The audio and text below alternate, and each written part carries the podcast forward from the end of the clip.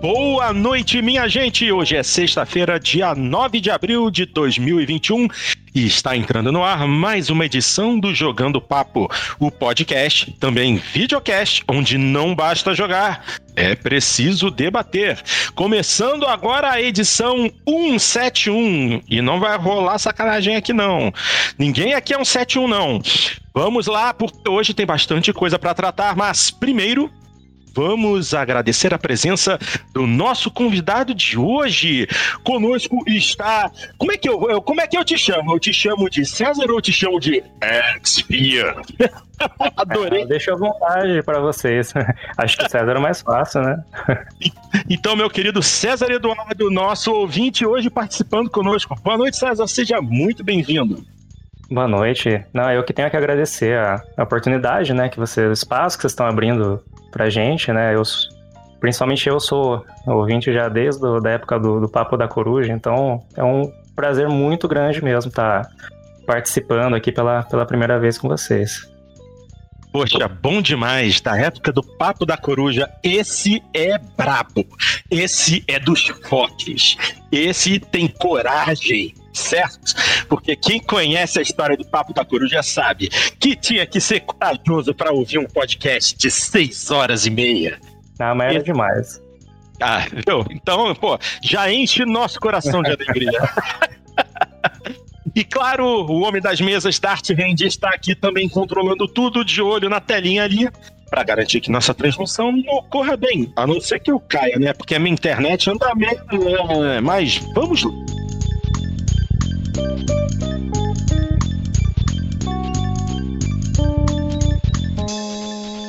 Temos bastante coisa interessante para tratar no programa de hoje e vamos começar com um assunto leve, bem leve. Netflix fecha acordo com a Sony para exibir os filmes de Uncharted e Ghost of Tsushima. As produções chegarão ao serviço de streaming após saírem do sistema. Do, do sistema, do cinema. A publicação do site Jovem Gamer. Eu vou dar uma lida e depois vamos discutir a respeito. Filmes como Uncharted e Ghost of Tsushima serão exibidos na Netflix após saírem dos cinemas, graças a um acordo entre o serviço de streaming e a Sony Pictures. O acordo entra em vigor a partir de 2022, com outros filmes da Sony também nesse pacote. No entanto, o acordo cobre apenas os Estados Unidos no momento. Portanto, é possível que os filmes não fiquem disponíveis na Netflix brasileira. Ai, caramba, já começou mal. De acordo com o site Variety, o contrato deve durar cinco anos e valer centenas de milhões de dólares para a Sony Pictures. Além disso, foi dito que a Sony está ainda trabalhando em um outro importante acordo fora o da Netflix. Hum. Com a recém-criada PlayStation Productions comprometida em mais conteúdos baseados em jogos da marca, essa notícia quase garante que essas franquias acabarão chegando na Netflix, ao passo que mais pessoas terão acesso às produções da Sony. O filme de Uncharted possui previsão de estreia para 18 de fevereiro de 2022 nos cinemas. Já o filme de Ghost of Tsushima ainda não iniciou as filmagens. Pois, bem, é... esse acordo da Sony pelo que eu entendi, envolve uma série de coisas interessantes, não apenas filmes de jogos. Mas, como já discutimos num programa anterior, isso é algo muito bom na medida em que torna os protagonistas e as histórias desses jogos mais amplamente conhecidas dentre o público em geral e não apenas o público gamer. Mas o que, que, a gente poderia esperar futuramente da Sony? Eu estava pensando em filmes com é, franquias da Sony. E a gente pode lembrar, aliás, eu lembro muito bem porque eu é, comprei esse filme. Eu sou louco, eu comprei esse filme. Eu comprei o filme do Ratchet e Clank, porque eu vi uma versão bucaneira na internet e achei tão legal que eu comprei o filme depois. Eu tenho ele em Blu-ray. E assim, pelo que eu sei, não fez sucesso, até porque foi, foi esteve no Netflix. Ratchet Clank esteve no Netflix. Eu nem sabia que existia isso. é, eu é. também não. É, então saibam, eu assisti o filme do Ratchet Clank, estava na Netflix, não sei se ainda está, estava. Mas é animação, né? É, então, mas é animação com o nível de qualidade da computação gráfica das cutscenes do jogo num arco de história filme. Eu até fiquei tão curioso que eu tô botando aqui o app da Netflix no meu telefone para relembrar e ver se ainda está disponível. Será que está? Não acredito. Eu só digitei Ratchet. Não. Tiraram. Tiraram. Que pena. Mas esteve. Assim, não fez sucesso. Até porque eu não, não houve marketing, por assim dizer. A minha cópia do, do, do jogo, eu comprei o Ratchet Clank do PlayStation 4 e eu ganhei o ingresso para ir assistir o filme no cinema, quando ele esteve nos cinemas brasileiros, que foi assim, por um período de um mês e meio a dois meses. Ninguém viu. Teve tudo isso? É. Olha, eu não me lembro. Passou É, batido por mim isso aí. Pô, ó. Tempos. Eu acho que não tempos. teve no cinema de Porto Alegre isso aí. É, eu, eu tô, tô até hoje, eu não fui. Eu é tenho tem, tem filmes, às vezes, que ficam restritos ao Rio e São Paulo, né? Quando é filme que, que não faz muito sucesso. Ou, ou então eles colocam num número muito reduzido de salas. Botam numa, numa outra salinha em determinados estados. Mas é, então, a questão é justamente essa. É, é, hum, hum, como é que eu posso dizer? Ghost of Tsushima, pra nós que somos gamers, pô, vimos que é um jogo excelente. Mas não foi um jogo de grande repercussão. Uncharted, por sua vez, ah, já é um título que vem desde o PlayStation 3 e ganhou um, um, um secto de seguidores muito grande e um certo sucesso fora do ambiente dos, dos jogos. Eu acho que é uma questão agora de se trabalhar muito bem em marketing para dar relevância a esses títulos, porque senão eu acredito que podem acabar caindo na obscuridade, como aconteceu com Ratchet Clank. Assim, Arte, você tem empolgação para ver um filme de Uncharted? Sim, John Satter eu tô bem empolgado pra ver. E de Ghost of Tsushima? Você Não. jogou? Não. não, não, não tive empolgação nem pra jogar ele. Muito menos pra ver o filme. Então, então tá aí um grande problema pra Sony. Porque, porra, gente, vocês sabem que Dart é hardcore. E ele não tem interesse Não, mas um é, mas é. Mas é que eu acho que em relação ao Ghost of Tsushima eu sou, sou meio fora da curva que eu tenho ranço com o, o gênero, com, com a temática do jogo. Eu não sou muito fã da temática de, de coisa japonesa, assim, não, não gosto muito.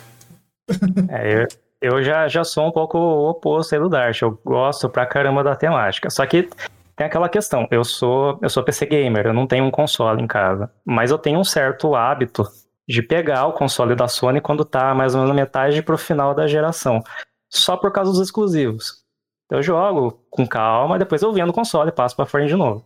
E o Ghost of Tsushima é um que eu perdi. Até agora eu não tive a oportunidade de jogar, mas tenho muito interesse. Então, eu não sei, assim, é, sabe, a- a- o filme do Uncharted, a gente já tem algum, algumas coisas a divulgar, já tem foto, né, já tem um pouquinho de, de material na internet. Agora, o, o Ghost of Tsushima, ele já é um pouco mais recente, né? Se eu não me engano, ele foi anunciado mais pro final agora de março.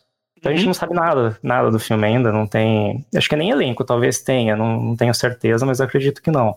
Então, fica aquela coisa obscura, né? Uma coisa é, é fato, assim, os filmes ba- baseados em games, eles não têm um bom histórico, né?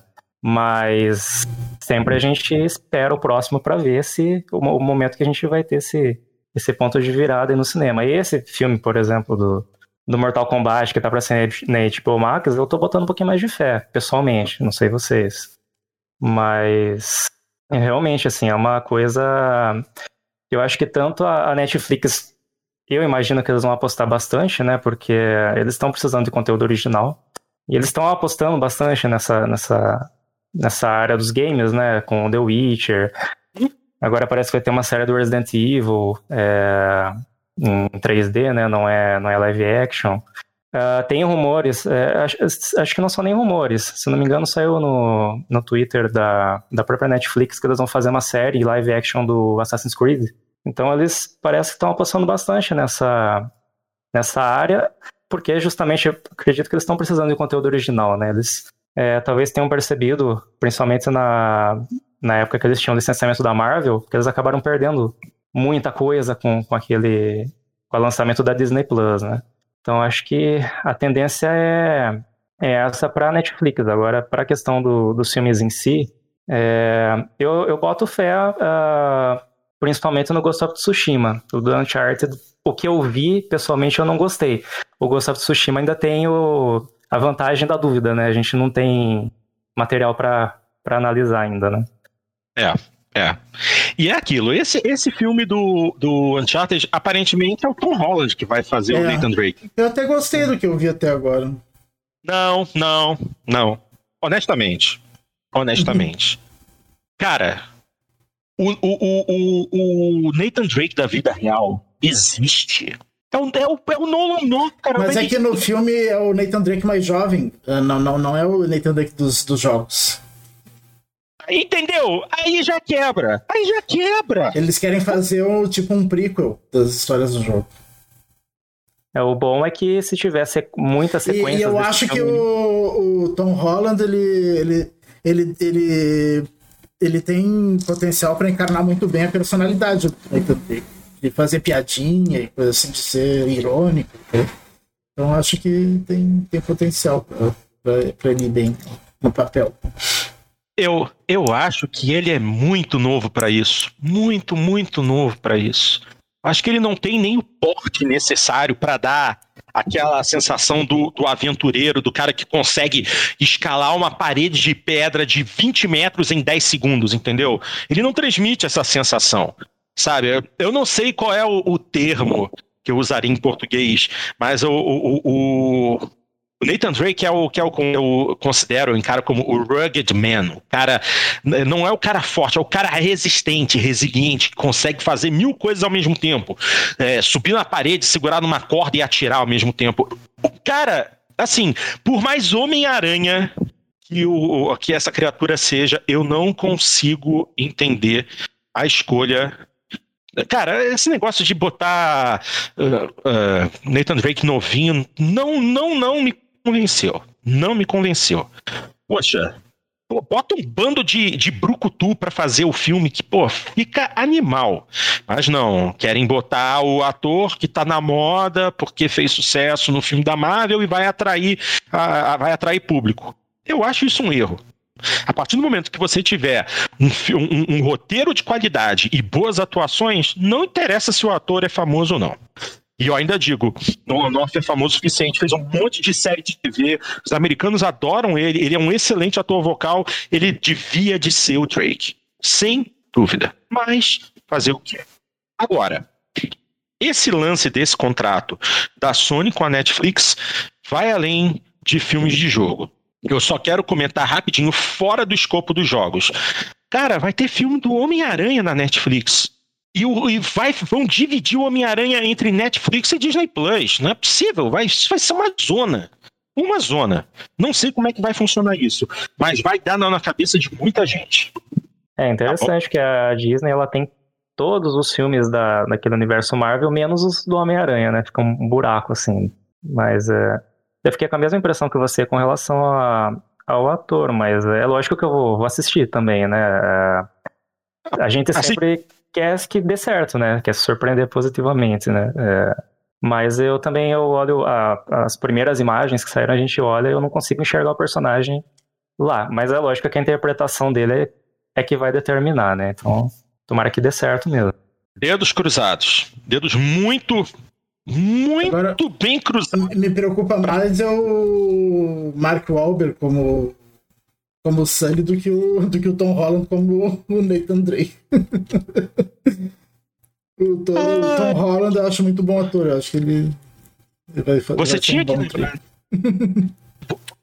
Você tinha que me lembrar isso, Dart. Pô, eu não queria nem tocar nesse tópico, mas porra, Dart. É... Vamos rezar muito, vamos rezar muito, muito, muito. Mas porque, o Sully assim... é secundário, então não vai aparecer tanto. É. Pois bem, é, ah, não vamos só, usar... só o que eu tinha falado do Hanson, né, do Ghost of Tsushima.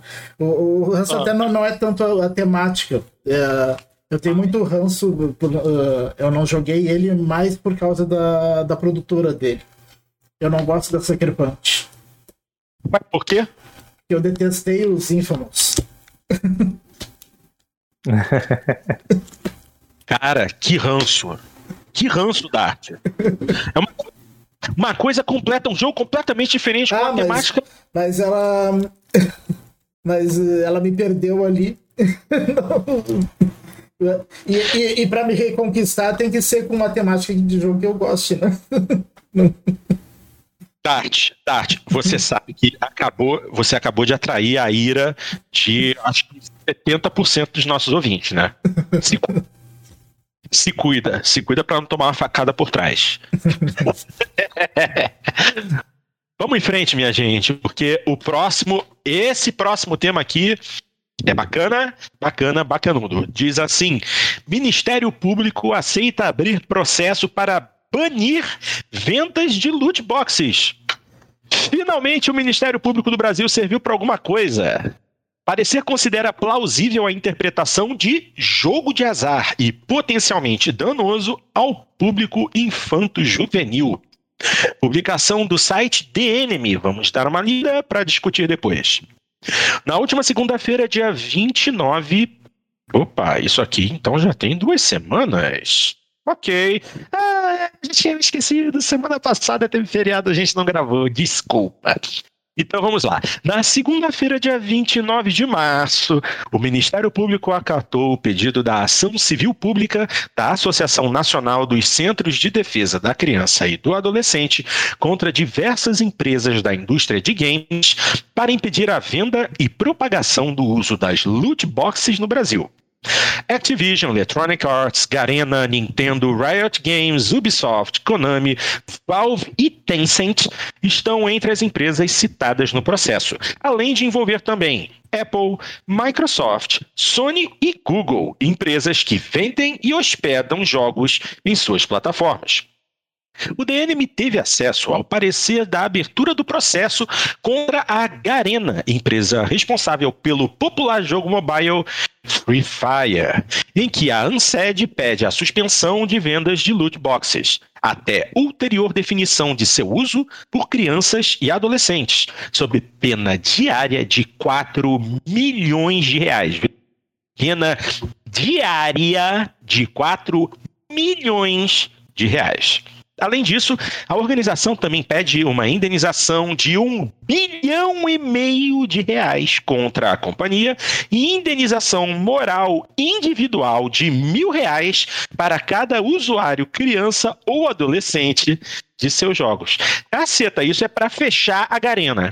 Agora vamos dar uma olhada aqui. Em seu parecer, a promotora de justiça Luísa de Marilac Xavier dos Passos declara que, abre aspas, a presente ação e as outras seis a ela associadas por determinação desse juízo são oportunidade para que, o sistema de justiça se debruce sobre a questão com a possibilidade de se inaugurar medidas que possam ampliar a proteção de crianças, adolescentes e famílias, principalmente considerando que as atividades de passatempo ou lazer voltados para crianças e adolescentes devem não somente ter preferencialmente caráter pedagógico hum, e contribuir para o seu pleno desenvolvimento, ok, mas preservar a sua integridade física, psíquica e moral.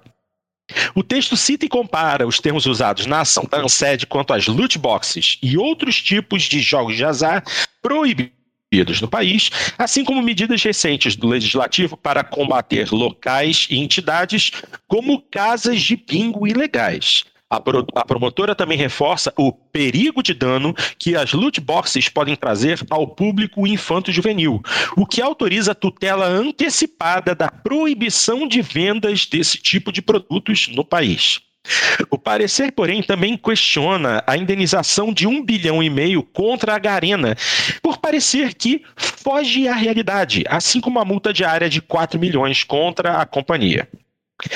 Procurado pelo DNM, o advogado da ANSED, Marlon Reis, declarou sobre os, os, próximos passos da ação. Não é uma decisão judicial, por isso não cabe recurso. Interessante. O que houve agora é que o Ministério Público concordou com o nosso pedido, reconhecendo a ilegalidade das loot boxes, concordando que elas devem ser suspensas. Compete agora ao Judiciário decidir. Ou seja, se o Judiciário brasileiro bater que aceita essa, essa proposta, as loot boxes têm que ser eliminadas no Brasil pura e simplesmente. E eu acho que o Brasil não é o primeiro a ir tão longe nisso. Eu não sei exatamente, eu acho que foi na Austrália que houve já, já bateram o martelo e há uma proibição completa das loot boxes. Nenhum jogo pode ter é, nenhuma loot box ou um sistema parecido para angariar dinheiro. O que é interessante, tendo em vista que eu estava assistindo ontem mesmo, ontem à noite, uma reportagem é uma reportagem, não, um vídeo publicado pelo, pelo aquele analista que a gente já conhece muito bem, o Michael Pachter, falando que as produtoras estão fazendo dinheiro hoje não é com a venda de jogos, mas com as loot boxes. E ano passado, se não me engano, é... teve uma produtora, não me recordo exatamente qual foi agora, se foi a Activision ou se foi a Ubisoft, e obteve um lucro recorde de 1 bilhão e 200 milhões de dólares. Mas que, de acordo com ele, é, é, só, só, apenas 200 milhões foram de jogos e o bilhão foram de compras dentro do jogo. O que é algo absolutamente absurdo. E que essa mesma produtora está dizendo que o preço dos jogos deve subir de, de 60 para 70 dólares. Quer dizer, Agora você sabe por que, que tem tanta loot box, né? Porque o que dá dinheiro pro jogo não é a venda do jogo em si, é a loot box. E tá na, eu concordo, bato palmas, como eu fiz no início do, da leitura do texto, que tá mais que certo. Esse é um modelo que tem que ser removido de todo e qualquer jogo. O que, que vocês acham? Vou, come vou começar pelo Sphere. Não, eu Assim, Porto, eu tenho é, videogame, computador. Sempre, sempre joguei videogame desde criança e eu reservo pelo menos umas duas ou três horas por dia para isso. Então é um hobby muito forte. Mas eu nunca gastei um centavo com loot box ou com cosmético de qual, qualquer jogo que eu tenho aqui. Eu tenho bastante jogo, nunca investi nisso. Mas, assim, eu digo isso pra deixar claro que eu não curto, eu não gosto, não acho uma coisa legal. Mas, por outro lado, eu, pessoalmente, eu não tenho nada contra a empresa vender os loot box cosméticos. Porque é, desde que você tenha, lógico, né, um, um controle um pouquinho mais eficiente sobre a compra, justamente por, pela questão das crianças, né? É lógico que para uma criança comprar um, um, cosmético num jogo, ela vai ter que ter acesso a um cartão de crédito ou dinheiro que normalmente vai vir de, dos pais, né? Então eu acho que não é impossível também você fazer um controle eficiente disso na própria casa da, da, da criança, né? Uh, eu acho que o, o grande problema, é, na, minha, na minha opinião, é, são as, as microtransações e os lootbox que envolvem itens que impactam diretamente no desempenho né, do, da pessoa que está jogando, do jogador, né? Que é o que aconteceu, por exemplo, com o caso do Star Wars Battlefront 2, né? Que teve aquele, todo aquele problema que a gente viu. Mas quando você pega, por exemplo, um jogo que nem o Rocket League, que hoje em dia é gratuito, né, não, não era, mas agora passou a ser, né? Hum. E a única forma de monetização que eles têm com o jogo é vender rodinha de carro, vender adesivo para carro, esse tipo de coisa. Eu acho até que válido. É, a grande questão é esse, esse controle, né? É, acho que tanto, tanto os pais poderão tentar fazer um controle dentro de casa, tanto na questão da educação, né, ensinar, explicar como que funcionam as coisas, quanto também você não vai deixar uma criança de 8 anos, para dar o um exemplo, tendo acesso a um cartão de crédito, por exemplo. É, quanto acho que as empresas também, elas poderiam ser um pouquinho mais é, eficientes no, no, controle e também transparentes com relação ao seguinte, você vai vender um, eles vão vender, por exemplo, eu não sei muito bem como funcionam as microtransações do FIFA, mas eu sei que envolve a compra de jogadores, né, para o time. Então, o que acontece? Isso vai impactar diretamente no desempenho da pessoa que está jogando. É, só que você não sabe quanto você tem de chances de conseguir, quando você compra um loot box do jogo, de ter é, o item ou jogador que você está desejando. Você não sabe se você tem 1% de chance de conseguir aquilo, você tem 5% de chance, você tem 0,0001% de chance de conseguir aquilo que você quer. Então, acho que se tivesse também um pouquinho mais de transparência com relação ao mecanismo né, dessas, dessas loot boxes, talvez o jogador pudesse é, ter um pouquinho mais de poder de decisão aí, se ele realmente está disposto a investir dinheiro naquilo ou não. Não sei, é, eu acredito que é uma coisa que entrou no mercado, vai ser difícil sair. Lógico que a gente está tendo essas proibições todas, né? Mas eu cheguei a ver que na Bélgica a, a Electronic Arts ela, ela não respeitou a decisão proibiu ela de vender é, loot box. Foi aberta até uma investigação criminal por conta disso. Eita. Então, assim, é, é tanto dinheiro que rola, né, que funciona por trás disso, que eu acho difícil as empresas simplesmente abrirem mão de usar esse tipo de, de recurso, né? Então é, é isso. Eu acho que com cosméticos eu não vejo grandes problemas. Eu, eu sou terminantemente contra outras formas de loot box. Entendi, entendi. Você, Dart, o que, que você acha? É, eu acho que primeiro tem que uh, diferenciar a simples compra de itens. Tu sabe o que tu tá comprando? Ah, quero comprar essa roupinha, quero comprar esse jogador, quero comprar essa coisa. Daí tu sabe o que tu tá levando da, do loot box, né? Que é, que é um jogo de azar, na verdade. Os loot box, tu compra uma caixinha e tu não sabe o que que vem e que, que chance tu tem de, de pegar o que tu quer ou se tu, se tu vai se tu, tu só vai conseguir tralha daquele loot box. e, é. e, e, isso é jogo de azar. E jogo de azar no Brasil é proibido. para começar, né? E mesmo que fosse liberado, não seria liberado para menores de 18 anos, né? então, é esse que é o grande problema, né? É a grande é, questão. É, é uma, é uma situação complicada, né? Porque como você. É, aí a gente fica entre. O, eu fico entre o César e o Dart, porque o César trouxe uma posição interessante. Mas a gente tem que lembrar que a maior parte desses é, esse, dessas loot boxes funcionam realmente como um jogo de azar. Você, por vezes, você acaba é, abrindo a box e você tem o mesmo item que você já tinha uma, duas, três, cinco, dez vezes, e isso envolve dinheiro real. Não fosse. Eu acho que se tem uh, loot box que envolve só dinheiro do jogo, tudo bem. É, é, isso. Então, Agora se você usa dinheiro. É, se você usa dinheiro do jogo, se o jogo. É... Mas aí também, sabe o que, que eu vejo? Eu vejo é... que as produtoras, elas realmente chegaram àquele ponto em que o jogo, quando o jogo começa a ser vendido, ele não é o jogo completo. É aquela situação que a gente já discutiu. Nós somos cobaias. Quando um jogo é lançado, você não recebe mais o jogo pronto para jogar. O jogo vem faltando uma série de coisas, ou então vem com bugs, esse tipo de situação. E as loot boxes são um adicional justamente para garantir, primeiro, que é, a pessoa vai permanecer é, presa no jogo, né, com vontade de jogar o jogo para colecionar itens ou então adquirir itens. E também uma forma de dizer que ah, você não precisa entregar um jogo completo de cara, porque com o tempo o jogador vai se satisfazendo ao adquirir itens adicionais. Temos a questão também das DLCs. DLC não é problema, problema, porque é um item extra é, que adiciona funcionalidade, mas não, não adiciona por si só uma grande vantagem ao jogo. Ela adiciona conteúdo, mas não é uma coisa que te garante a vitória no jogo. E você tem as loot boxes que são cosméticas, mas você também tem as loot boxes que garantem itens que podem te dar sérias vantagens.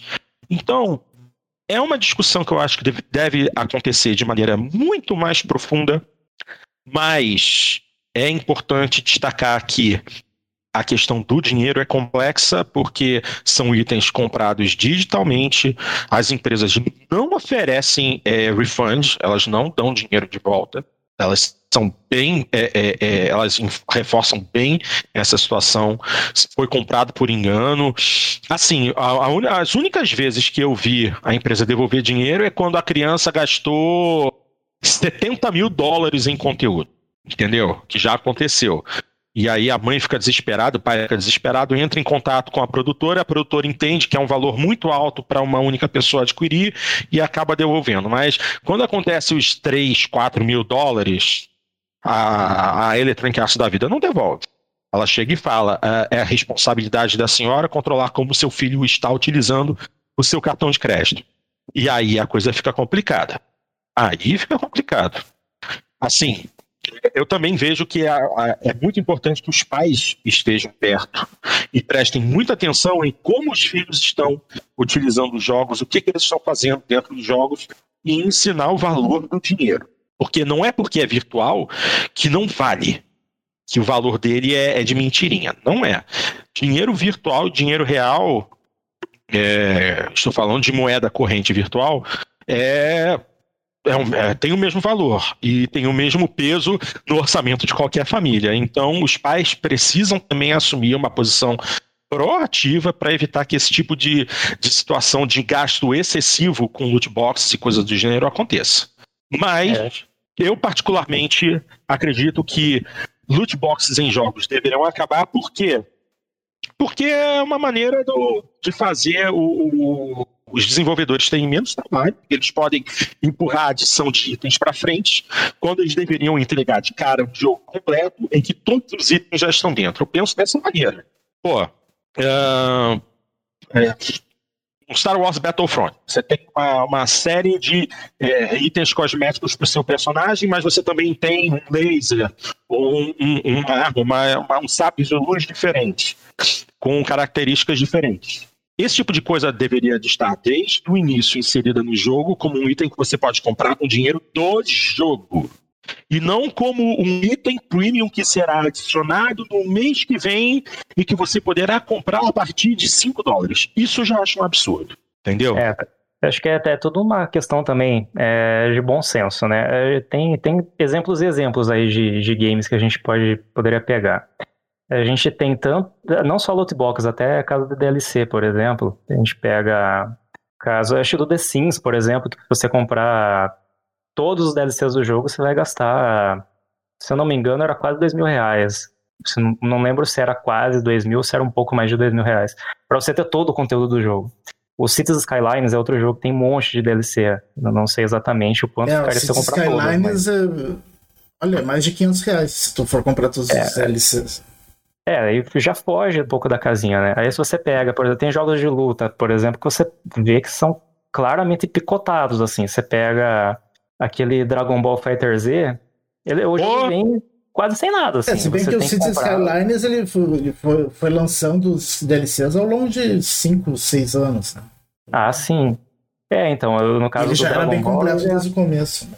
O Dragon Ball já veio. Eu cheguei a comprar e pedir reembolso na Steam, porque eu abri aquele negócio e eu vi que não tinha nada no, no jogo pra você. Não tinha personagem quase. Não tinha quase nada. E eles foram lançando também com o tempo, mas assim, eles não são baratos, né? E é uma quantidade muito grande de personagem. Até o Street Fighter, é, ele foi lançado, depois eles foram acrescentando muito, uma boa quantidade né, de, de personagens. Estão acrescentando até hoje, né? Uhum. É, vai um pouquinho do bom senso, do quanto a empresa vai, acha que ela deve cobrar por cada conteúdo, né? Até o, como que está sendo lançado esse jogo, porque tem jogo que você vê que é claramente é lançado incompleto. Assim, é, tanto em questão de DLC quanto em questão de enfim, tudo que a gente pode, possa imaginar em questão de microtransações, né?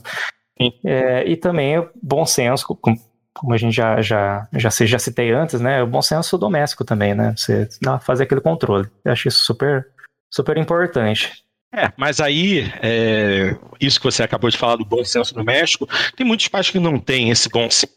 Porque meu pai que bota o cartão de crédito porque adquire algum conteúdo, algum aplicativo, ou músicas na Google Play, por exemplo, ou na App Store compra um aplicativo, compra uma musiquinha no iTunes e o cartão de crédito está adicionado no celular. É verdade. Aí, aí o filhinho pede: posso jogar Free Fire? Posso jogar Fortnite? Posso jogar PUBG? E o pai entrega o celular pro filho e o filho sai comprando sai comprando. O cartão já está lá, já está adicionado, o pai não presta atenção, o pai não está nem aí, o celular é uma forma de fazer o filho calar a boca e não encher o saco. Então, chegamos a esse ponto. Fazer o Não é uma coisa, não é uma coisa fácil de fazer mesmo, isso é verdade. É. É isso aí. Mais alguma coisa ou vamos para a próxima? Próxima? Próxima.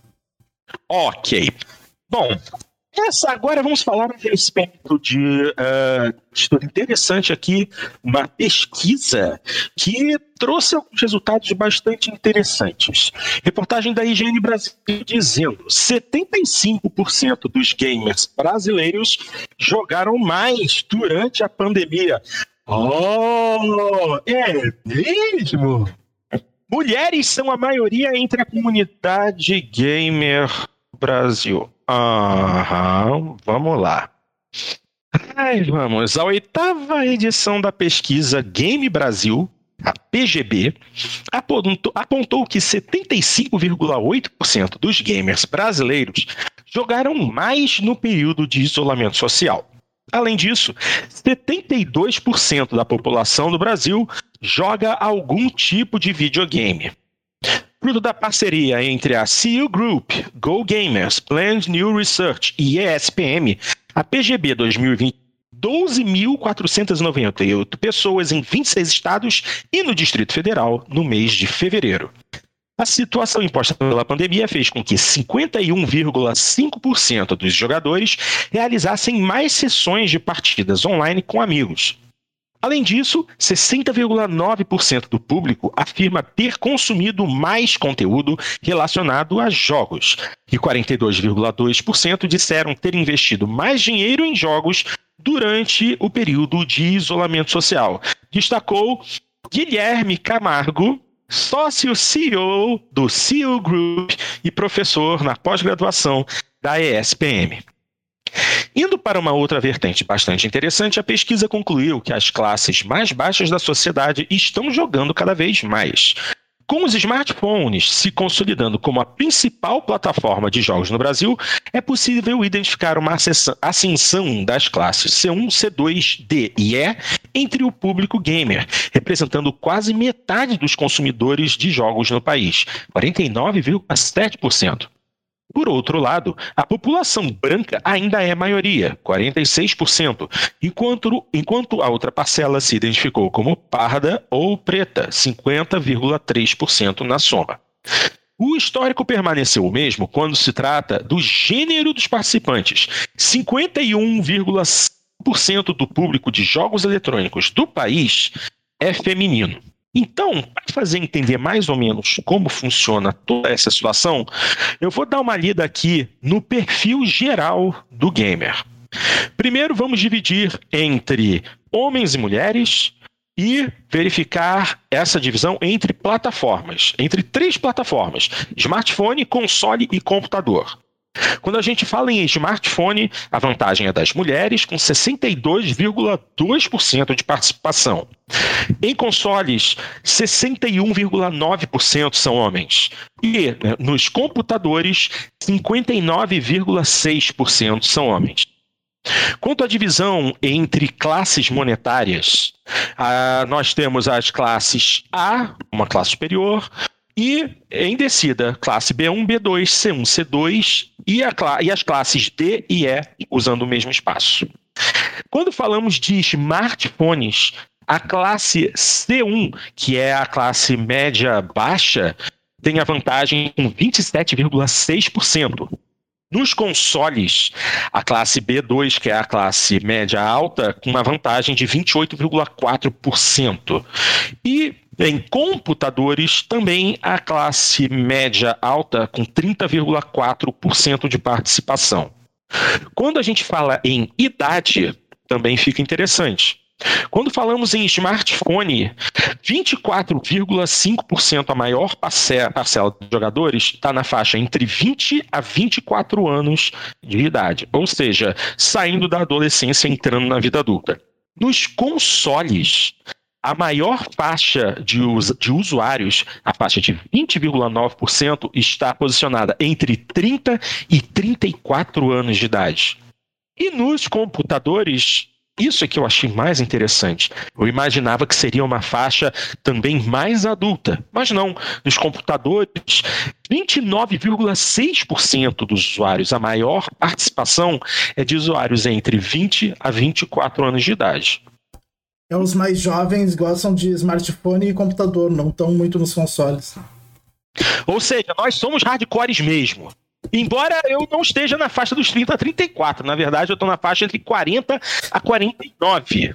É, mas 14... mesmo no 40 a 49, console, console tá 14%, smartphone 11% e computador 8%. Exatamente. Ou seja, os mais jovens estão mais focalizados. Os mais em... velhos gostam mais do console. É, e os mais jovens em dispositivos que eles têm mais facilidade de alcançar, né? Basicamente, o que dá para entender mais ou menos é isso. Agora, Aquele negócio que eu falei de que é, as mulheres jogam mais, né? Ai, 62,2% das mulheres jogam mais nos smartphones e o smartphone é a plataforma mais utilizada. O povo não tem dinheiro para botar uma 3090 num, num PC ou comprar um console de 5 mil pratas. Então, busca a forma mais barata de jogar. Ok. Mas uh, as mulheres jogam há tempo, elas não são hardcore. Quem é hardcore em Candy Crush? não tem hardcore em, em, em, em, Pô, tem tanto joguinho aí que realmente passa tempo e é, e é isso que faz é, os smartphones terem essa vantagem enorme. O povo quer matar tempo. Tá, na, tá numa fila, ou tá esperando ficar, terminar a máquina de lavar, ou então um fogão, ou então tá passando um negócio chato na TV que não tá assistindo, dedo nervoso na tela do smartphone. E é por isso que tem esse número tão grande. Ai, meu Deus. Ai, eu, é, é, é complicado, é complicado. É que, eles não, é que eles não diferenciam, né? Eles consideram uh, gamer todo mundo que joga alguma coisa, né? É, é porque quem tem. Assim, todo mundo tem um celular, né? É, não é um hardware que você precisa comprar especificamente para jogar. Então é uma coisa que já tá ali. Né? Às vezes acaba servindo até como porta de entrada para a pessoa futuramente se tornar um gamer mais hardcore. Ou às vezes não também. Mas assim, é uma coisa que já tá na mão. Então essa proporção, ela. Acho que ela até faz sentido, sim. É, mas não é hardcore. é joguinho de passatempo. Não é o tipo do jogo que a pessoa tem que se dedicar. Sabe? A gente. Que eu, eu jogo é uma coisa que eu, eu sou velho, cara. Eu não sou, eu, eu não sou boomer, eu sou Xer, mas eu tô ficando velho, eu tô velho, essas coisas me dão, me, me, me, me, dão coisas, essas coisas me dão coisas que nem Doutor Chapatinho. Olha, isso é um sinal de que eu tô velho. É... Tem campeonato, existe campeonato de, de jogo de, de, celular hoje em dia. É uma coisa que tá, assim, tomando espaço dramaticamente mesmo. Acho que ainda não tem volta, né? tem alguns jogos hardcore no celular atualmente, né? Mas, uh, mas a maioria das pessoas que jogam não, não jogam jogo hardcore no celular. Não, não, pior que não joga mesmo. Celular, jogo de celular. Olha só, Vamos lá. É, o Fortnite, hardcore no celular. Você, você. Dart, Dart, você tem jogo no seu celular? Tem alguns instalados, não jogo quase nenhum. César tem, não tem? Eu não sei se dá para considerar um jogo, mas acho que não, né? Eu tenho o Duolingo só. Não tem mais, não tem jogo, não tem. Não, não, não, não. Duolingo, não, não. Duolingo é aplicativo é. de aprendizado de linguagem, não é jogo. Então, não, não tenho nada, zero, zero. Zero que... mesmo. Eu até instalo os jogos, mas eu não jogo eles. eu, não, eu não tenho paciência. O tempo que eu estaria jogando no celular, eu preferia estar jogando no computador. Se eu tiver ou então na fila de algum lugar, eu prefiro ficar lendo alguma coisa. Então, é, mas assim, a sua linha de pensamento, César, é perfeita. Porque, tipo, não tem o jogo. Eu sou louco por jogo de corrida. Tem muito jogo de corrida de celular. Eu não instalo. Porque celular é ferramenta para mim, celular é ferramenta, não é dispositivo de entretenimento. Eu quero entretenimento, eu sento no meu sofá, eu tenho um Xbox One, um PlayStation 4, um Nintendo DS, um Nintendo 3DS, eu tenho um monte de coisa com, com as quais eu posso jogar. Eu não quero me che chegar no momento no meio da rua e perceber, putz grila, eu preciso acessar um serviço no meu celular no meio da rua eu não tenho bateria porque eu estava jogando Real Racing que frita o processador e zera a bateria do celular. Entendeu? Eu não quero estar no meio da rua e ficar sem celular porque eu estava gastando bateria com joguinho. Exatamente. Concordo totalmente. Essa é a primeira não. coisa que vem na minha cabeça. Não, é e, e, eu também eu também não jogo no celular por um motivo muito simples. Eu, eu gosto ah. de jogar em tela grande, eu não gosto. De...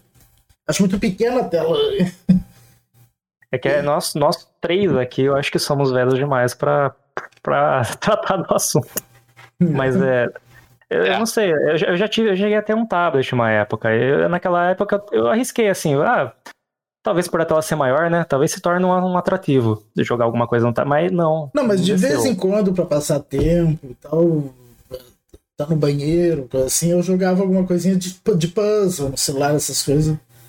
Mas mesmo assim, no celular eu não gosto muito porque eu acho muito pequena tela. Eu jogo no tablet. É, hoje em dia, se eu tiver que fazer alguma coisa no celular para passar o tempo, é abrir a Netflix, assistir alguma coisa. Por mais que é pequenininha a tela, ah, não, até, assistir, co assistir coisa no celular, no máximo um videozinho do YouTube. Série, filme, não. Série, filme, é. não. Aí, aí eu concordo com o Dart. Se eu quero matar o tempo e queimar a bateria à toa no meu celular, é no YouTube vendo um videozinho de 5, minutos, né? Muito grande, só para matar o tempo mesmo quando tá fazendo o número 2 ou quando tô no intervalo de aula, uma coisa assim. Fora isso, pô, queimar bateria e processador de celular jogando quando você vai precisar do celular depois numa emergência, eu acho. É, eu tô velho, eu tô velho. Eu tô ficando ranço. Oh, meu Deus. Porque às vezes é, eu, eu tenho feito no celular. É... Às vezes eu tô, fa... tô fazendo uma coisa na cozinha que agora eu tô tentando me arriscar a cozinhar um pouco, né? Pra evitar uh. de ficar pedindo muita comida. E... e daí eu tô na cozinha e quero. Antes eu botava a TV da sala todo o volume para ficar ouvindo a TV, o noticiário do meio-dia, coisa assim. Daí agora, em vez de fazer isso, eu boto o celular no Globoplay que fica ao vivo, né? Ali, daí, daí dá para assistir pequenininho ali. Uhum. É isso, é isso. É, assim, é, é, é, é muito estranho ver esses resultados e tal. É muito. É, a, a, minha cabeça é muito velha para compreender determinadas tendências. Mas, se é o que a pesquisa apontou, o que, que eu posso fazer? Eu não posso reclamar. Eu tenho que sentar, aceitar e chorar lá no canto. Vamos lá. Talvez seja um pouco o resultado da, da pandemia mesmo, né? Uh, eu não sei, a gente acaba especulando, né? Porque a gente tem que imaginar o que está acontecendo. É, o André mas... Luiz aqui falou que Porto, mas o celular está mais acessível, praticamente está no seu alcance o tempo todo e muitas pessoas só têm acesso ao celular. É verdade, ah. tem gente que só consegue jogar no celular. Tem, tem outra opção.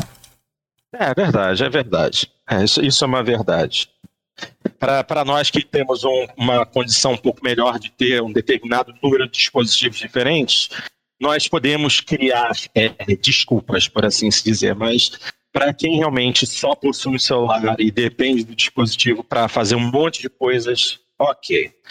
Eu tenho que é, realmente parar e, e, pensar um pouco mais a respeito disso tudo. A minha cabeça ainda é muito velha para determinadas coisas. Tá certo. Falou, foi, foi o André Luiz que, que escreveu isso? É, foi, foi o André Luiz. Tá, tá certo, André. É, eu, eu preciso me conscientizar mais. Tá certo mesmo. Ok. Vamos seguir em frente então, gente, porque agora já estamos indo para o nosso último tópico, e esse daqui que eu considero o tópico mais interessante, o filé mignon de hoje. É, no programa anterior nosso, já havia comentado que a E3 havia sido cancelada pelo condado de Los Angeles. E a ESA, né, a, que é o grupo que organiza a E3, estava meio desesperado. Só que aí surgiu essa notícia aqui. Uh, material publicado pela Higiene Brasil. E3 2021 será online e gratuita para todos. E os organizadores prometem ainda mais novidades em breve. Uh, finalmente temos mais novidades sobre a E3 2021. A ESA, responsável pelo evento, revelou hoje, dia 1 ou seja, dia 1 na verdade, foi na quinta-feira da semana passada, uh, que a Electronic Entertainment Expo 2021, a E3, será um evento gratuito. Oba, vou poder ir à E3! Em resposta a um vazamento pelo usuário Nibelion do Twitter, que sugeriu que a E3 2021 poderia ser paga por participação ou até por determinados conteúdos, a ESA tweetou e confirmou a gratuidade do evento. Aí temos aqui o tweet que diz assim: ah, o show digital da E3 2021 é um evento gratuito para todos os participantes. Estamos empolgados em trazer para vocês mais novidades reais sobre o evento muito em breve.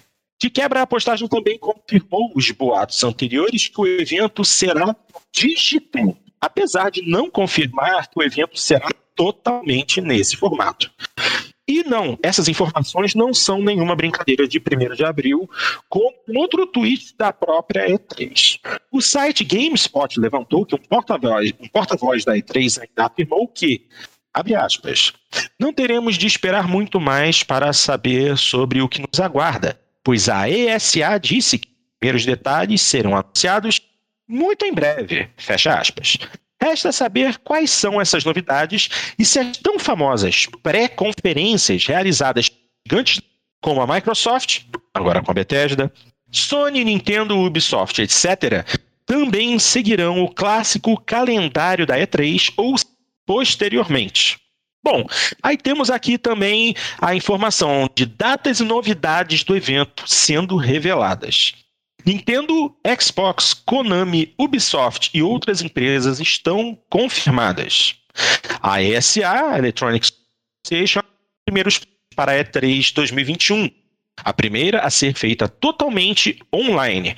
Nintendo e Xbox já estão confirmadas, enquanto a Sony ainda não. Vou parar a leitura aqui. Tá, porque... Tá cortando o teu. Tá dando umas cortadas. Bom, uh, então vou fazer uma aqui desse último trecho para ver se é, tá tudo ok. A ESA anunciou planos para a E3 a primeira a ser feita totalmente online. Nintendo e Xbox já estão confirmadas, enquanto a Sony ainda não se pronunciou. Agora deu para ouvir direitinho? Tudo bem? É, mais ou menos. Melhor. E a minha internet, tá então. Não... Às vezes. É, a minha internet então não deve estar católica. Bom, eu, eu dei uma pausa na leitura porque falou que Nintendo e Xbox estão confirmadas e a Sony não. A gente precisa lembrar que na última E3 presencial, que foi a de 2019, a Sony não quis participar. Ela, inclusive, não fez nenhum keynote, não fez uma uma. Oh, meu Deus, fugiu o nome da palavra. Conferência. Não chegou nem a fazer conferência. Eles botaram só um daqueles State of Play com uma porrada de trailer de jogo. O que foi interessante, mas não é um tete a tete com o público. E a do ano passado, mesmo antes de ser confirma, de, de ser cancelada, mesmo antes da pandemia, ela já tinha dito que não ia participar. Que, exatamente, que não ia participar de novo. Ou seja, ah, eu acho que é aquela famosa soberba da Sony achando que tá por cima da carne seca. Isso é uma coisa que a gente vai precisar comentar num próximo programa. A Sony tá se achando.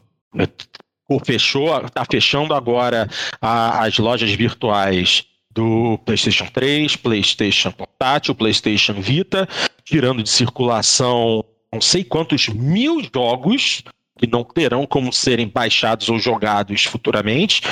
E tá, e para ela tá tudo ótimo. Não tem retrocompatibilidade nenhuma PS4 nem PS5. Dane-se o público. É assim que eu tô pensando. E se a Sony não fizer nada agora na E3, simplesmente vai ser a dando um dedo do meio, que eu não vou mostrar, dedo do meio pro público que tá pagando console de nova geração. Ok? Range over. Vou continuar então com a leitura aqui do material para a gente poder comentar. O evento vai acontecer entre os dias 12 e 15 de junho. Então, ó, anota aí no caderninho. E além das empresas mencionadas anteriormente, também já temos a, a, a confirmação das Capcom, Konami, Ubisoft, Take-Two Interactive, Warner Brothers Games e Koch Media. Além da notável ausência da Sony nessa lista, tem nada de notável. Outras companhias ainda não deram a EA, Square, Sega, Bandai Namco, Tencent, 505 Games e Activision Blizzard são outras que ainda não apareceram para confirmar presença. E vale lembrar que no ano passado a EA apresentou seus novos produtos em uma conferência exclusiva, a EA Play. É. A ESA deixou claro que as adesões ainda estão sendo feitas. Então, outras desenvolvedoras certamente ainda estão por vir. Mesmo assim, a Sony já havia confirmado antes da pandemia que não iria participar da cancelada E3 2020. Após anunciar que o evento será totalmente digital, e agora que vem a parte importante, A E3 prometeu, através do seu site, conferências de imprensa, muita, muitas lives ao longo dos quatro dias e uma experiência online super imersiva. Detalhes mais concretos permanecem escapos, mas o presidente da ESA, Stanley Pierre-Louis, disse numa entrevista, aspas, Estamos transformando a E3 deste ano em um evento mais inclusivo, mas ainda buscaremos entusiasmar os fãs com grandes revelações e oportunidades que tornarão este evento palco central indispensável para a indústria de games. Vale lembrar que o evento será totalmente gratuito. Ok, então nós vamos ter uma semana regada de conferências, toneladas e mais toneladas de trailers, mas aquilo que a E3. Não poder ir pra E3 pela primeira vez, né? É, mas então. quem, quem conhece a E3, quem conhece a E3 sabe que a E3 tem duas facetas.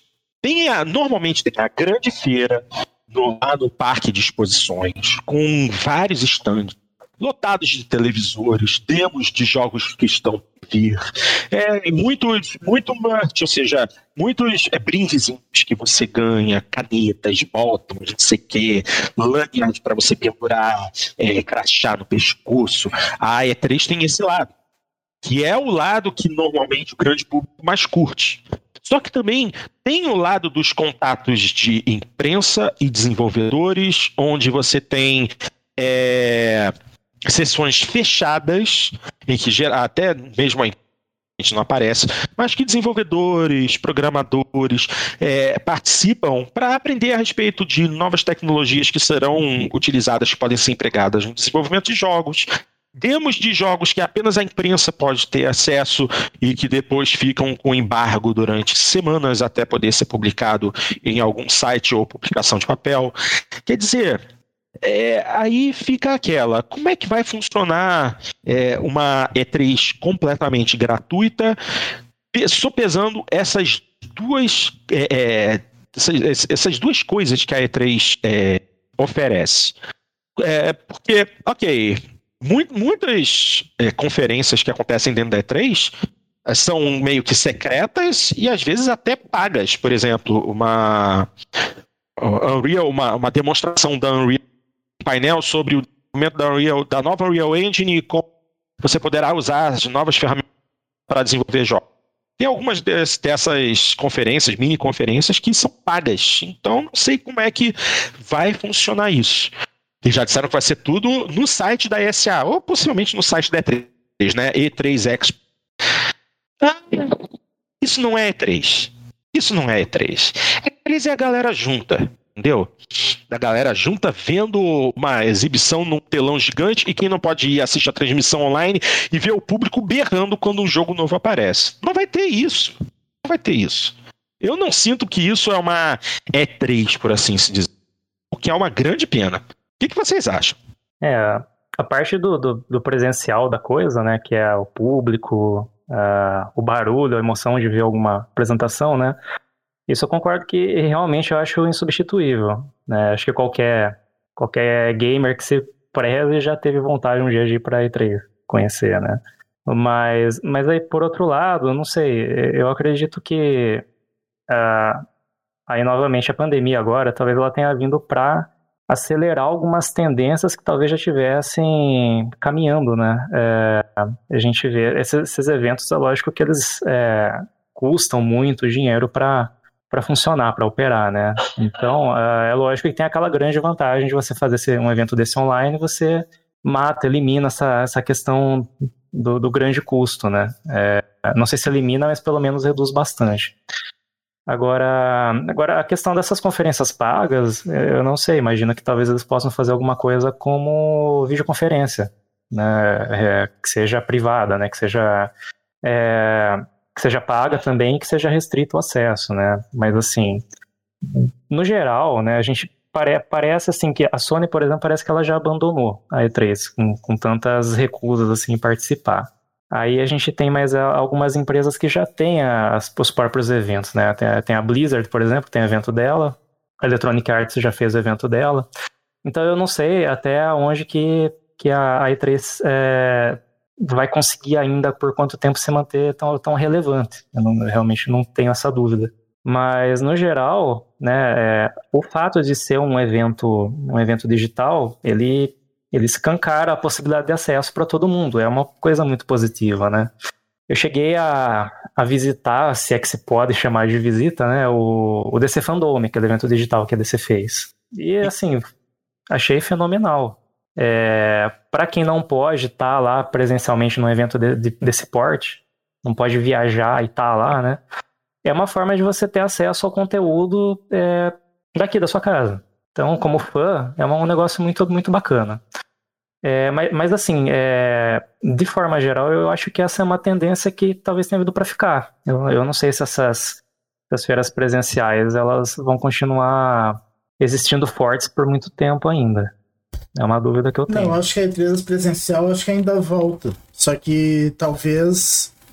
Uh, talvez. Uh, uh, eles não. Talvez venha de forma híbrida. continue tendo essa parte online também. Quando é, voltar é, seria a parte presencial. bem legal, né? Se tivesse, tivesse uma combinação das duas coisas. É, talvez continue tendo, tendo vindo para ficar essa parte online mas mesmo quando voltar a parte presencial também. Né? Que provavelmente deve ser o ano que vem. Né? Deve voltar. Foi o que a gente, foi o que a gente ouviu em 2020. É. Ah, ah mas, mas, ano passado não tinha vacina, né? Agora já tem vacina. Olha, eu vou te falar. É, tudo eu, digital tá saco. E nos Estados Unidos já tá bem avançado. É, tudo bem. Mas como eu tô dizendo, tudo, tudo digital tá um saco. Eu estou de saco cheio de estar em casa. Entendeu? É, eu tô com saudade da BGS. É, eu também. Eu tô, eu tô com saudade de estar em sala de aula com os meus alunos, para você ter uma ideia. Eu não, eu tenho comorbidades, então eu sei que eu não posso nem estar saindo de casa, mas eu tô de saco cheio, entendeu? Porque Pô, a falta de contato humano tá complicada. Assim, tenho vários amigos com, com os quais eu tenho contato no WhatsApp ou outras redes sociais. Mas é o contato humano que faz falta. Isso tá, tá complicado. Tá complicado. E eu acho que a, grande, e a grandiosidade da E3 era realmente você assistir uma apresentação é, acontecendo dentro de um auditório lotado de gente berrando e batendo palma. É, Mas será que essas apresentações, por exemplo, da Microsoft, vai ter algum público, eu acho? Porque lá já tem bastante gente vacinada. Será? Porque assim, eles não. A Microsoft ainda não disse que vai fazer uma, uma apresentação no Nokia Theater, por exemplo. A gente ainda não sabe como não, é que vai acho ser. Acho que não vai ter um público enorme como das outras vezes, mas algum público talvez tenha. Será? Será?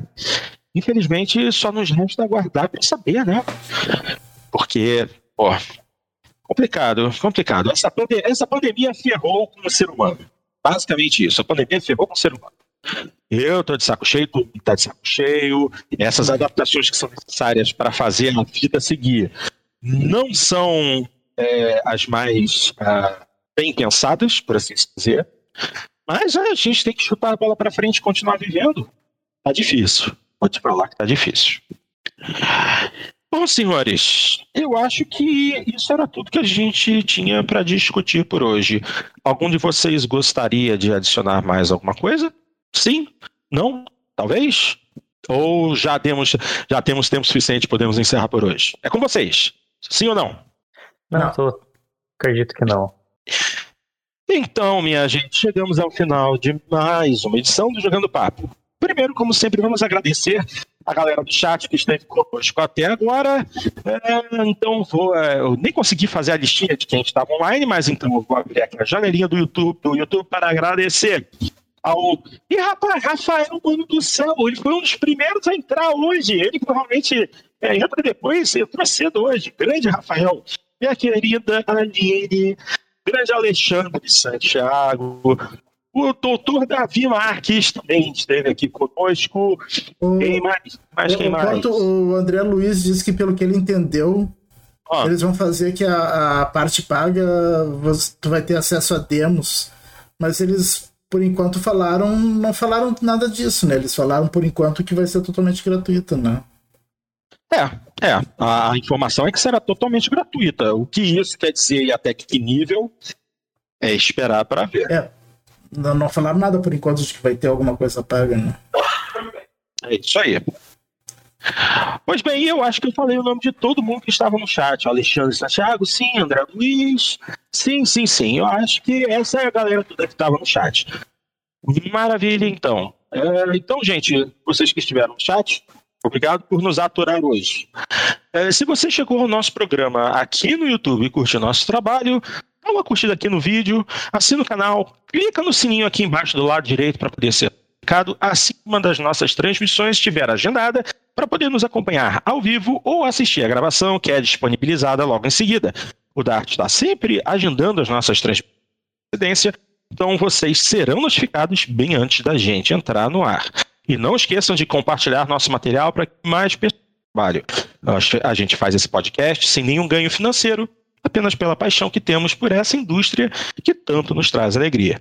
Se você não tem como acompanhar a gente em vídeo ou simplesmente prefere a versão em áudio, basta nos procurar em qualquer agregador de podcasts e nas mais variadas plataformas de distribuição de música e podcasts, como o Spotify, Deezer, Amazon Music e TuneIn Radio.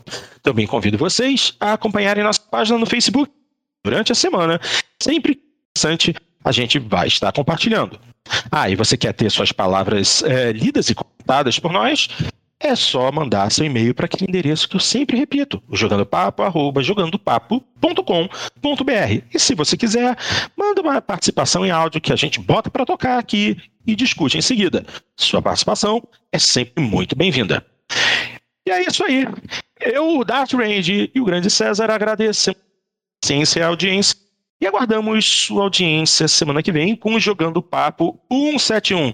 Doutor César, muitíssimo Não, obrigado. semana que vem é um 72. Desculpa. É, César, muito obrigado pela sua participação.